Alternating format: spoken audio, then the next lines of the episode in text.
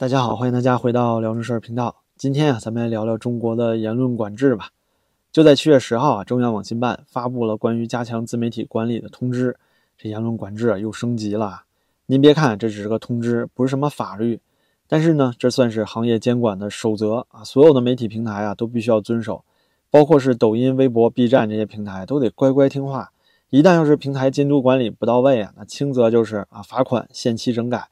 重则呢，就直接暂停或者永久关闭平台了。这在以前啊都有过先例的，比如说内涵段子啊，不知道你还记不记得，已经永久关停了。现在呢，国内对于自媒体的管理其实已经十分严格。自从今年三月啊，网信办还开展了什么清朗行动，打击造谣和传播负能量。到现在为止啊，据官方媒体报道啊，已经是关闭了九十二万个自媒体账号了。那这次的新规定呢，是再次收紧了自媒体的言论范围。相信啊，关闭账号的数量应该会呈指数级上涨。那具体网信办这个通知里到底有哪些内容呢？咱们就来好好聊一聊。这则通知里啊，一共有十三条规定。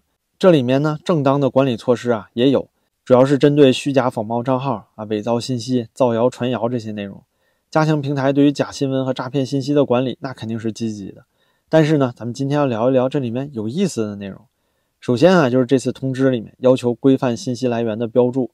他讲到，自媒体在发布涉及国内外时事、公共政策、社会事件等相关信息的时候呢，网络平台呀必须要强制这些自媒体在视频里面加注信息来源，并且呢要展示在显著位置。比如说啊，一个小粉红啊在那儿啪啪打字，发了一个俄亥俄化学品泄漏事件的新闻啊，说啊这美国又出事儿了。如果是采取内网的新闻来源啊，比如说新华网、央视什么的，那就比较简单，您就在视频里面打一行小字儿啊，写清楚来源就行了。不过呀，不能放在底部了啊！人家都说了，显著位置啊，您得打在正中间。但是现在啊，还有很多新闻播报或者转述类的自媒体，他们很多账号呢用的都是境外媒体的文章，比如说来自于 BBC 啊、彭博呀、路透啊，甚至呢还有些人喜欢用一些不知名的海外小媒体啊，尤其是小五毛在引用海外谣言的时候，那他们非常喜欢找那些啊你都不知道从哪来的地方的文章。或者是呢，有些反贼啊，照样也喜欢用什么 BBC 啊、CNN 的文章啊来攻击现在的政府。总之啊，两边是都会使用这个手段，但是呢，其实早在二零二一年的时候，网信办就有过规定，不允许这些自媒体啊转载海外媒体，比如说 BBC、CNN 的新闻报道。所以呢，现在是五毛也好，反贼也罢，转载海外媒体内容的时候啊，现在都会加一句话，说是据海外知名媒体报道啊，他不能说清楚。那现在呢，网信办新规定一出，这么玩啊，肯定视频是没办法过审了。就算呢，有些视频啊，你引用了海外媒体的新闻，然后侥幸过审啊，在抖音啊或者 B 站发布了，那大概率啊也是会被限流。也就是说呢，从此以后，大部分自媒体博主你都得尽量的主动减少去使用海外媒体的新闻报道，对不对？因为你用起来很麻烦呀，很可能就会被限流啊。所以呢，大家只能够被迫的更多的去使用什么新华社、央视、环球网啊这些平台呢，来给你处理好的中国特供版本。那这其中的含义您就明白了吧？接下来呢，关于一些特定的内容类别，比如说对于金融啊、教育、医疗卫生、司法这些类别的博主，要求这些博主必须得有资质证明，而且啊还要在账号主页展示他们的服务资质、职业资格、专业背景等等认证时候他们提交的那些资料。这看起来啊确实很好理解，也很正确，是吧？比如说呢，现在确实有很多赤脚医生啊，根本也没什么职业医师资格证，就喜欢在微信视频或者抖音里面冒充老中医啊，骗那些老头老太太。不管什么病毒感染啊，告诉你那都是上火了。你身上哪个关节疼啊，就告诉你是风湿。对于这样的骗子呀，当然是应该严格检查了。但是对于这些类别里，还有一种叫轻知识分享类型的账号。您就比如说啊，分享教育心得的那种账号，哪怕是张雪峰老师啊，张雪峰呢虽然是有一个教育集团，可是他有教师从业资格证吗？是不是？还有一些啊教外语的频道，比如说新东方的老师，他们也没有教师资格证啊。甚至呢，还有一些股民喜欢在网上发这些自媒体视频啊，分享自己炒股的经验。那您说这是不是也算金融的类别呢？还有一些介绍制药品牌、介绍各大医院的这些知识分享博主，那是不是也算医疗卫生类别呢？反正啊，规定里是都没提及。所以啊，在新规执行之后，等于是极大的提高了这些内容类别的门槛。对于是有从业资格的人呢，比如说您有 CFA 认证，比如说您是注会。那这样的话，您确实啊有资格证明了，对您来说呀算是个机会。但是对于平台上大多数啊这种泛知识类别的相关账号，那处理起来可就麻烦了。我自己呢十分期待看平台到时候怎么操作哈，肯定会出特别多的笑料，咱们就等着瞧吧。接下来啊，咱就到重点了。网信办规定里啊，还有这么一条，说要求平台啊严格管理自媒体账号的合规运营，不得集纳负面信息，翻炒旧闻旧事，蹭炒社会热点事件，消费灾难事故，不得以防止失联、提前关注、故意留悬念等方式诱导用户关注其账号。其实呢，这一部分也是现在引起最大争议的地方。之前啊，咱们讲过，网信办的规定那肯定不是擦屁股纸，因为呢，像抖音、B 站这些平台，那都是网信办下面的羔羊啊。上面一般规定了一，到了他们这儿啊，他得干到一百才能保证自己安全。所以呢，咱们才看到了平台啊封杀自媒体账号的时候，其实往往都比网信办规定的还要严格。这次网信办要求自媒体不能集纳负面信息呀，我自己第一个想到的就是啊，经济作家吴小平，他微博账号最近不是刚刚被禁言了嘛？原因呢也跟大家讲过啊，官方说他炒作失业率，真实情况呢咱们也知道，他不过就是写了几篇文章和视频。都是关于啊，现在网约车市场卷成红海啊，这一点呢，从侧面证明了中国失业率高企。那这种媒体文章啊，是偏向于经济数据和现象的分析，而且呢是有理有据，包括用到的失业率数字啊，什么青年人超过百分之二十都无业，这不都是统计局的数据吗？这来自于官方啊。然而就算是这样啊，吴小平的言论还是负面信息，照样被封嘴。还有呢，就是咱们老讲的那个 B 站博主护晨风，其实啊，像他一样的博主还有很多。他们喜欢拍一些底层人的生活，虽说呢，有些人确实用这些啊贫穷人的生活呢去吸引眼球，但不也正是如此，才能让这些穷人的声音能够被人看到吗？这些穷人自己连手机都没有，您让他自己怎么为自己发声呢？但是呢，这样的博主啊，像护身风一样，大量的都被封号了。咱们再延伸一点，您说像去年一个社会热点徐州铁链女事件，如果不是当时有自媒体去拍穷，是吧？拍穷人家的时候去送温暖，拍到了她，这是碰巧。那如果不让拍了呢？恐怕这个女人啊，现在还关在那个破屋里呢。所以，自从网信办这个新规定之后啊，我相信铁链女这种事儿，应该咱们以后再难看到了。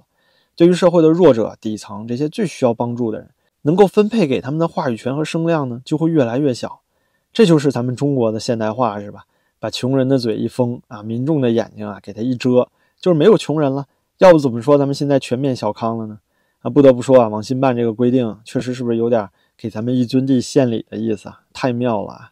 估计啊，网信办主任这个叫庄荣文吧，应该以后会步步高升了。这多讲究两个维护啊，是不是？这充分代表了咱们国家执政的这个鸵鸟特色啊，就是头往沙子里一扎，我看不见事儿就没了。再说啊，这条规定里还禁止翻炒旧闻旧事啊，这个也很好理解，这不一个意思吗？现在啊，您看国内自媒体一提到疫情三年，都怎么说？都叫口罩三年，为什么呀？因为疫情三年啊，政府干的那些破事儿啊，连他们自己都觉得不光彩。其实我也奇了怪了，您说这中国防疫，这不都官宣了吗？伟大胜利呀！那伟大胜利了，为什么还不让老百姓聊一聊呢？国内平台自媒体的内容啊，只要是跟疫情相关的词，只要出现了这些字眼，就立刻会被限流。这和油管的黄标不一样，黄标呢只是不赚钱，流量呢被限制，据大家反映呢，大概也就是一半左右吧。但是国内的自媒体限流啊，那就是几乎不给你流量了。可能呢，也就只有正常流量的十分之一都不到。现在呢，网信办在处罚方式里面还特意提到了要加重处罚力度，要求啊，网站平台对存在争议的信息进行标记标签，并且对相关信息限流。您看这里写的清清楚楚了。那这下可好了，老百姓呢以后只能向前看了，是吧？以前政府做错了什么呢？反正人家是没有承认啊，更不会反思。而且啊，现在连你议论都不允许了。您说这是不是很中国特色？但是之后啊，还有一点就非常厉害了，这是今天的重中之重啊。网信办规定里说啊，要求禁止自媒体蹭社会热点事件、消费灾难事故。那这就有意思了，蹭社会热点，您说这可是地地道道的超级地图炮了。要说是时政自媒体啊，新闻评论类的主播，就像我这样的，那您说要是不讲社会热点，那我说点什么呢？而且社会热点啊，它之所以叫热点，那不就是因为它热吗？就是因为它是民众最关心的事儿啊。所以呢，大家最希望听到相关的消息和报道，最想啊听周围的人都聊聊这个话题。就比如说前段时间的直属围压，还有中石油分公司老总啊牵着小三逛街这两件事儿，那都是热点。当时呢，大量的国内自媒体都在热烈讨论这两件事。那您说这些账号博主是不是当时全都在蹭社会热点？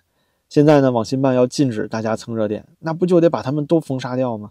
这样啊，就出了一个死循环，也就是说没有人可以讨论的热点。那您说那还叫热点吗？到时候啊，微博热搜里，我想可能就只剩下明星娱乐花边新闻了。还有呢，就是要留下一半版面啊，歌颂咱们一尊英明伟大。如果真是这样的话，那下次发生铁链女事件，估计首先就是负能量源头先给你封杀一波，然后呢，如果运气好，有这么几个漏网之鱼啊，负能量的新闻被大家开始广泛讨论了，那其他开始加入评论这个事件的账号呢，就会被开始限流。为什么呀？因为你在蹭热点，是不是？随后呢，这个事件的热度啊就会迅速下降，那么就不可能再有什么负面新闻可以登得上社会热点了。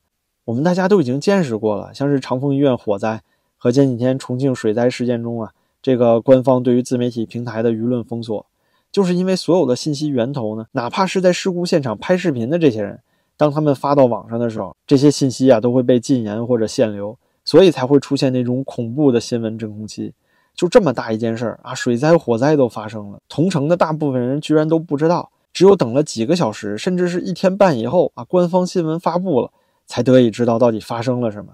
您说说啊，这都二十一世纪了，互联网如此发达的现在，中国呢居然还可以做到全网封锁，哪怕是连火灾、洪水这样的大事儿啊，都能锁得严严实实，那不可谓不让人心生恐惧啊。所以我想说啊，这次网信办新规定，其实重点就是这一条，禁止传播负面新闻，说的就是这句话。只是呢，不能讲得太露骨。那这个新规定执行之后，我想像是铁链女啊。唐山打人啊，直属为鸭呀，胡鑫宇这些热点事件啊，可能就很难再登上热搜了，而且会消失在大部分人群的视野里。但是啊，一个社会的负面，它的阴暗面，那才是进步的动力和源泉。负面新闻呢，其实就跟人类自身的负面情绪是一样的。你会觉得疼痛啊，那是身体在给你信号啊，说你身上出问题了，或者是哪里受伤了。再有就是，如果你觉得恐惧，那就是大脑在告诉你啊，前方危险，多加小心。达尔文进化论里啊，也有这么个观点，其实也很有道理。就是说呢，咱们现在生活的这些人啊，你我他，都是胆子最小的那一批原始人。因为当初啊，胆子大的那一波早就喂老虎了。正因为咱们身体里有这种 DNA，会带给我们这些啊负面情绪和感觉，所以呢，才能让我们注意到自己身体的状况，并且呢，小心躲避前方的险情。于是啊，咱们才得以生存，才得以活到现在。一个社会啊，就是由众多人类组成的集合体。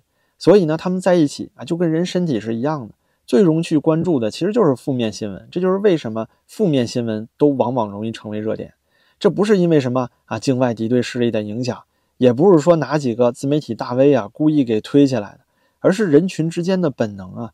我们关注负面，是因为我们想要发现社会潜在的问题，从而呢，也许能够找到一些进一步改善社会和咱们周边生活环境的方法。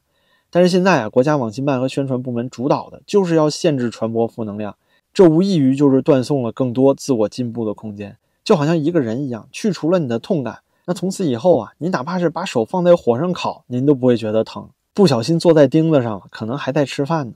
这样的身体，您说能活得长久吗？说白了，这就好像咱们一尊地全面小康这件事儿，什么六亿人月收入不足一千，农民养老金每个月只有一百块呀，这些都被视而不见了。就像鸵鸟一样啊，只要我没看见，那就是没发生。于是啊，就这样荒唐的，有这么多穷人还在社会底层苦苦挣扎的情况下，在哪怕就世界第一大经济体啊，美国照样都有很多乞丐的这个背景里，咱们国家呢啊，就这么无敌的啊，宣布全面脱贫了。